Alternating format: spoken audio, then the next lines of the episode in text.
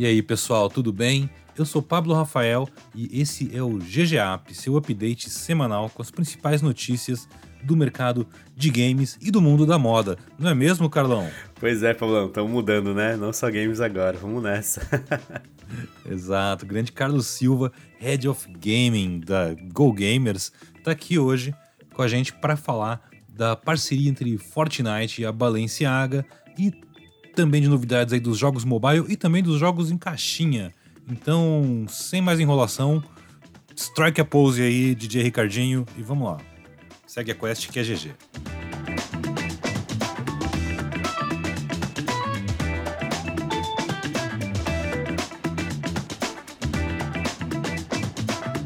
Fortnite, aquele Battle Royale que a gente fala pouco aqui no GG App, ele recebeu nessa semana é, uma parceria muito interessante com a grife Balenciaga, a qual, vou ser bem sincero, eu não fazia a menor ideia do que era até a hora que rolou essa parceria com a Epic. A parceria envolve o quê? Um conjunto de quatro skins no jogo, né? Roupinhas para os personagens do jogo, todas elas muito bacanas, por sinal, além de alguns itens cosméticos, um spray da marca do jogo e tal, que você pega fazendo missões no game.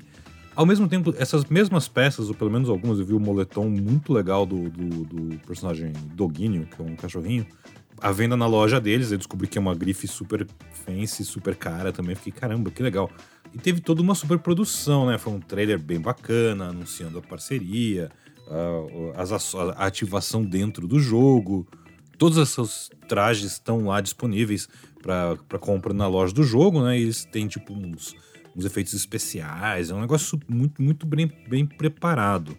É, tem também acessórios para as costas, em forma de mochilas temáticas da marca, e umas picaretas com uns tênis da marca, que são. Achei meio esquisito essa parte, mas tá lá.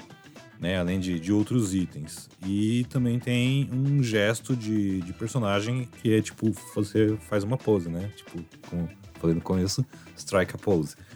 É muito interessante é, eu queria tua opinião sobre isso. Tanto sobre a forma como foi feito, quanto essa, esse cruzamento entre jogos e o mundo da moda, o mundo fashion, que a gente tem visto cada vez com mais frequência. Pois é, Pablão, já não é a primeira vez né, que a gente vê alguma coisa, já teve coisas da, da Gucci, da Louis Vuitton, é, em outros jogos, né? Animal Cross, se não me engano, e tudo mais. É, mas é aquilo, você falou bem, né? Uma marca que eu também não conhecia, e acho que esse é o grande desafio e o grande objetivo dessas marcas ou desses outros setores e segmentos. Surgir e aparecer e ser relevante aí para o público que consome jogos. Esse é o grande desafio. E conseguiram, né? Acho que tá aí. Todo mundo hoje que joga jogos digitais e que joga Fortnite sabe o que é a marca, o que ela representa hoje e tudo mais, né? E ter esse produto para depois você adquirir, acho que essa é a grande sacada, né? Tudo bem, então falando de uma marca de luxo, talvez ela seja mais restrita na questão do acesso e tudo mais, mas não deixa de fazer aquele barulho como marca mesmo, sabe? Como awareness, e isso é importante dentro de um jogo que tem, sei lá, mais 100 milhões aí de jogadores todos os meses, sem, sem dúvida foi um sucesso, né? Só queria dizer também que, ó, o pessoal da Epic, pessoal da, da Balenciaga, é, eu visto GG. Eu gostei muito, muito do moletom, aquele é vermelho. É muito legal mesmo. Então fica, fica aí a dica, meu aniversário tá chegando e tal, sei que vocês escutam a gente, né? Ah, é interessante também que não é a primeira não, vez, mas também não é, não é a primeira vez recente de marcas é, que não é assim ah, uma, uma marca super relacionada ao mundo dos games. A gente tem lançando esse mês de outubro, se eu não me engano, é uma linha de tênis de Animal Crossing da Puma. E eu vi os tênis e achei muito bonitinhos. Sim. Tipo, melhor do que eu imaginava. É, a gente tem muitos produtos de luxo, né? Vira e mexe eu comento contigo de umas grifes é, eu, japonesas, europeias que produzem roupas inspiradas em jogos como The Witcher, Cyberpunk, ou mais recentemente uma linha de relógios uh, de Far Cry, é, que é inclusive o relógio que o, que o Giancarlo Esposito usa no, no Far Cry 6. Ele tá em pré-venda, o relógio sai 1.200 dólares para quem curte relógio e tem dinheiro para para comprar relógio. Pois é. é... E vai, né? E, e, vai vender pra cacete. Vai, com certeza, com certeza. Porque a galera que curte, né? Hoje, quando a gente pensa nesse, nesse público de games, tem uma galera que tem poder aquisitivo, né? Eu lembro também que, algum tempo atrás, é, a Audi, tudo bem, a Audi é uma marca conhecida, né? E tudo mais, mas não, não é uma marca totalmente acessível de carros populares, né? Principalmente no Brasil. E eles lançaram um carro temático do Final Fantasy, né? E tinha lá as rodas customizadas, tinha uns adesivos laterais, meu, sensacional. Um R8 no Brasil custa quase um milhão de reais. A, é. a, Square ela associa muito bem a marca Final Fantasy com produtos de luxo, Sim, né? fazem mesmo. Na época do Final Fantasy 13, que bem depois dele, na real, que eles que alguma marca de bolsas, Prada, talvez, é, os, Louis Vuitton, Louis Vuitton, desculpa, uhum. as duas. É, Louis Vuitton usava a Lightning como garota propaganda, a protagonista do jogo e tal. E para quem não conhecia, era tipo, nossa, um boneco interessante.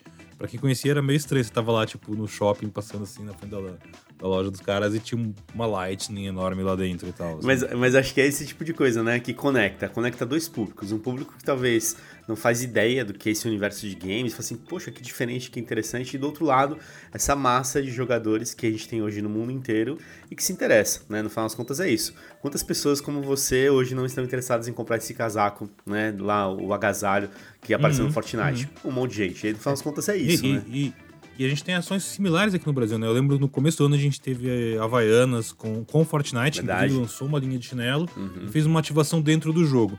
É, eu acho que a maior diferença nesse caso agora é que essa ativação não é limitada ao modo criativo. Tem uma coisa no modo criativo do jogo, que, que é separadinho, mas tá lá na loja para todo mundo que quiser também, né? É, tipo, deu uma é, é escala. É, é, uma coisa, talvez, que eu acredito que nesse modelo que eles abraçaram, ela alcança um público maior, né? Porque o modo criativo, ele, beleza, impacta muitas, muitas pessoas também, mas você entrar dentro do Battle Royale e ter a sua marca vai, lá... Você vai, é, no criativo, você vai lá procurar ativamente Isso, aquilo. é isso aí. Aqui não, né? Você é impactado por isso. Igual a Nike, tudo bem, Nike também é uma marca popular, não é uma marca de luxo, mas a Nike também tem lá as suas skins, assim como a Ferrari também teve as suas skins. Então essas marcas de alto nível estão aparecendo aí.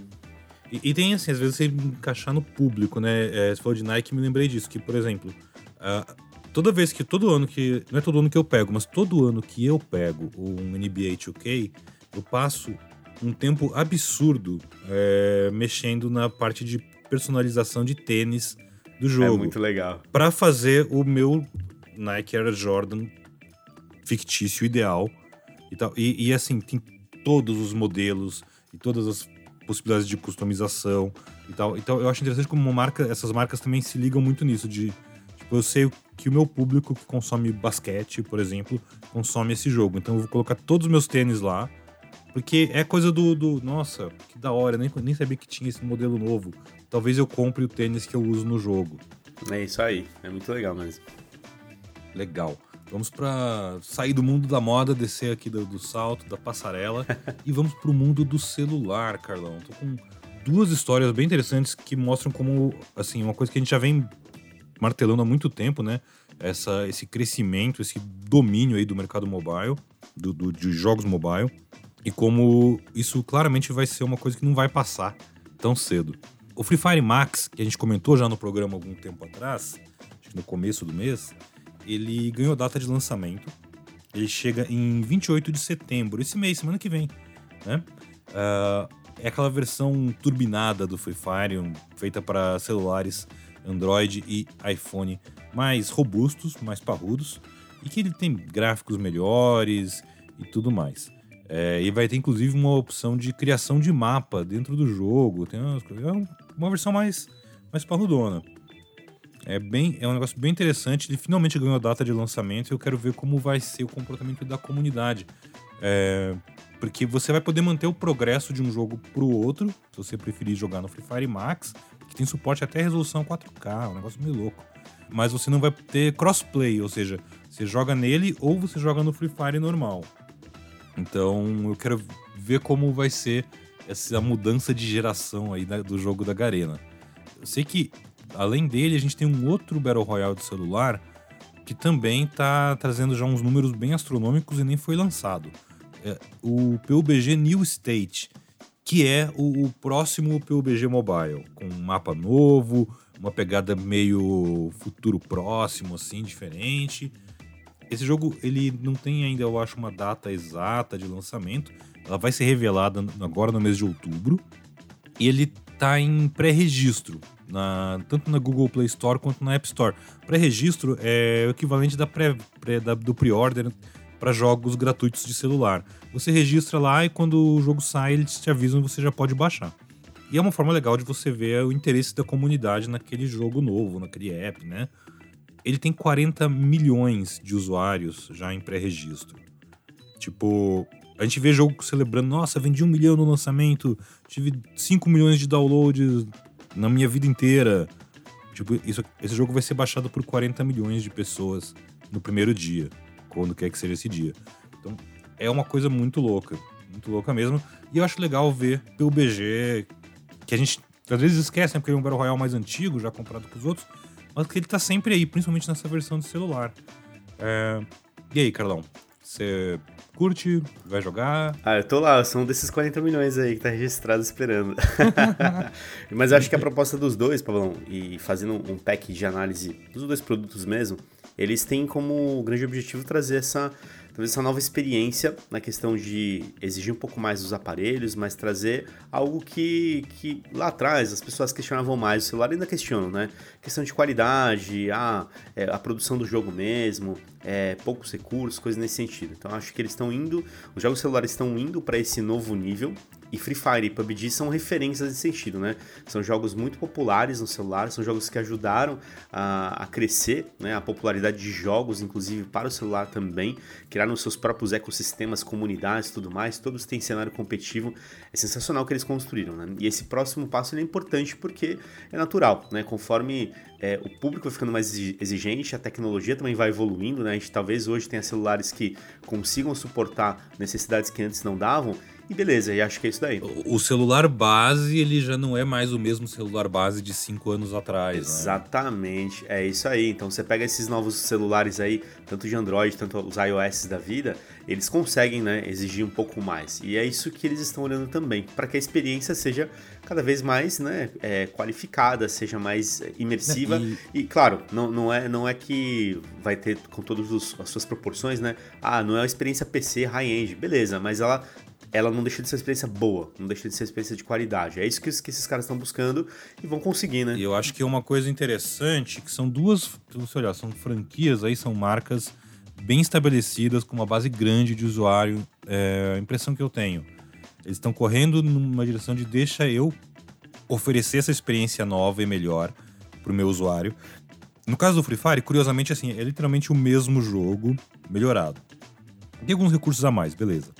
No caso do PUBG é um jogo novo, porque eu acho que eles já perceberam que os dois casos é assim: deixa eu oferecer para minha base uma experiência melhorada do que eles já gostam, antes que outra marca entre aqui e faça isso.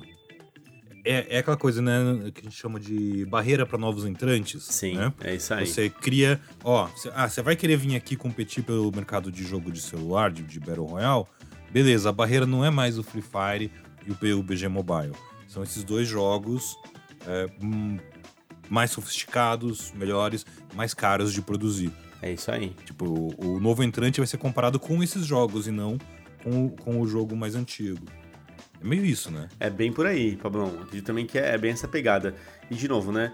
Não, não são é, novos navegantes aí quando a gente pensa nas desenvolvedoras. Tanto a Garene e a, e, e a PUBG Company, eles entendem muito bem o seu público, sabem quais são as expectativas, já fizeram possivelmente esse mapeamento.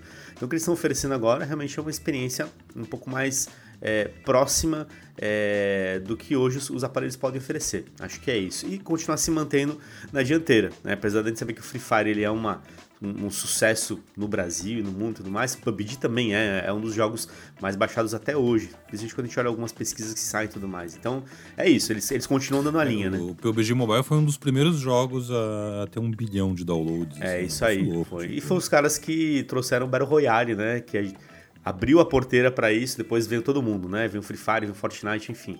Então são realmente líderes nesse setor, nesse, nesse segmento, nesse modo de jogo. E é por isso que tem aí 40 milhões de pessoas que estão esperando, tem 100 milhões de pessoas diariamente jogando Free Fire. É, é esse público, né? E eles sabem o que essa galera quer e estão procurando entregar a melhor experiência aí. Exato. E saindo do mundo mobile e indo meio de volta para o futuro, passado, sei lá, a gente tá tendo um fenômeno bem interessante que eu queria comentar contigo, porque eu sei que você é um cara que tem muita expertise nessa área de viagem no tempo, não. De... Ainda não, né? Ainda não, acho, não sei. É... São ações que estão rolando aí no varejo, na venda de é, edições físicas, de caixinha, dos grandes lançamentos dos consoles de nova geração. E dos consoles da geração passada também, porque os jogos saem para as duas hoje em dia. A Microsoft ela anunciou, ela abriu a pré-venda né, do Halo Infinite e do Forza Horizon 5. É até engraçado lembrar que esses jogos são vendidos. Na minha cabeça é tudo Game Pass e tal. mas, né, mas não, eles são vendidos ainda, né? Lógico, né, tanto na versão digital quanto na versão em caixa. E aqui no Brasil, a versão em caixa desses dois jogos vai vir numa caixinha maior, quadrada, agora na pré-venda, com alguns brindes exclusivos. No caso do Forza Horizon 5 é um boné da série Forza. E no Halo Infinite vem um baralho de Halo. Um baralho de, de carta normal pra você jogar truco, paciência. Paciência é um jogo da Microsoft, inclusive, né? É, e, e, outros que você pode jogar. E tem, e é temático, então as figurinhas são todas de. Tem o árbitro, tem Master Chief, essas coisas assim. Esses brindes vão durar enquanto durar o estoque, né? Ou seja, ah, vamos dizer que vendeu tudo, acabou. Talvez você compre na pré-venda e já não tenha mais. Eles devem avisar quando isso acontecer. Acho. E não vai estar disponível depois também. É, é uma forma, né, de você. É meio confuso, porque eles falam em pack exclusivo para o Brasil. Eu falei, pera, gente, isso é brinde de pré-venda que chama, tá? Porque muito, tinha, tinha, gente achando que era uma edição especial do jogo e tal. Tirando a caixa e o brinde, é a mesma edição normal.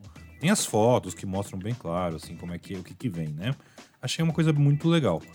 Do outro lado, a...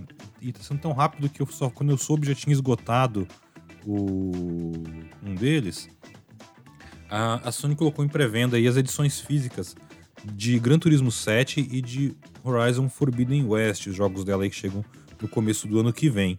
Inclusive com uma edição especial é, de caixinha metálica. A, a, do Horizon esgotou um primeiro lote, já, já voltou à venda. E nesta semana eles colocaram também o do Gran Turismo. Além da caixinha metálica, vem vários extras in-game, principalmente no caso do, do Gran Turismo, que é, porque é uma edição de 25 anos da série. Eu achei muito interessante esse movimento que já na cabeça a gente até já era uma coisa meio do passado, né? De, de edições especiais, de caixinha aqui no Brasil, de, de brinde de pré-venda, diferentão. E me lembrou um podcast que eu não sei se a gente já, já publicou ou não, que é o da mídia física. Já, já foi. foi, foi tá, tá, tá, disponível, ar, tá disponível. Bem. São tantos que eu nem sei. É, mas escuta lá, gente. E eu achei muito interessante porque em ambos os casos é assim, olha, eu vou te vender essa mídia física, mas eu vou. Você tem que ter um diferencial, né? para atrair o consumidor que vai querer comprar o jogo na caixinha, em disco, hoje em dia. E, e essa é a estratégia mesmo, Pablão, porque assim, se você for pensar que hoje você tem é, no digital, e isso a gente fala no nosso podcast, né? Que você tem a facilidade de baixo, comprar o jogo ele fica lá com um countdown. Na hora que está disponível meia-noite, uma da manhã aqui no Brasil, ele já baixa você já joga. Ou tem os jogos da Microsoft que você já faz um pré-download um pré dele e quando ele sai já está disponível para você jogar.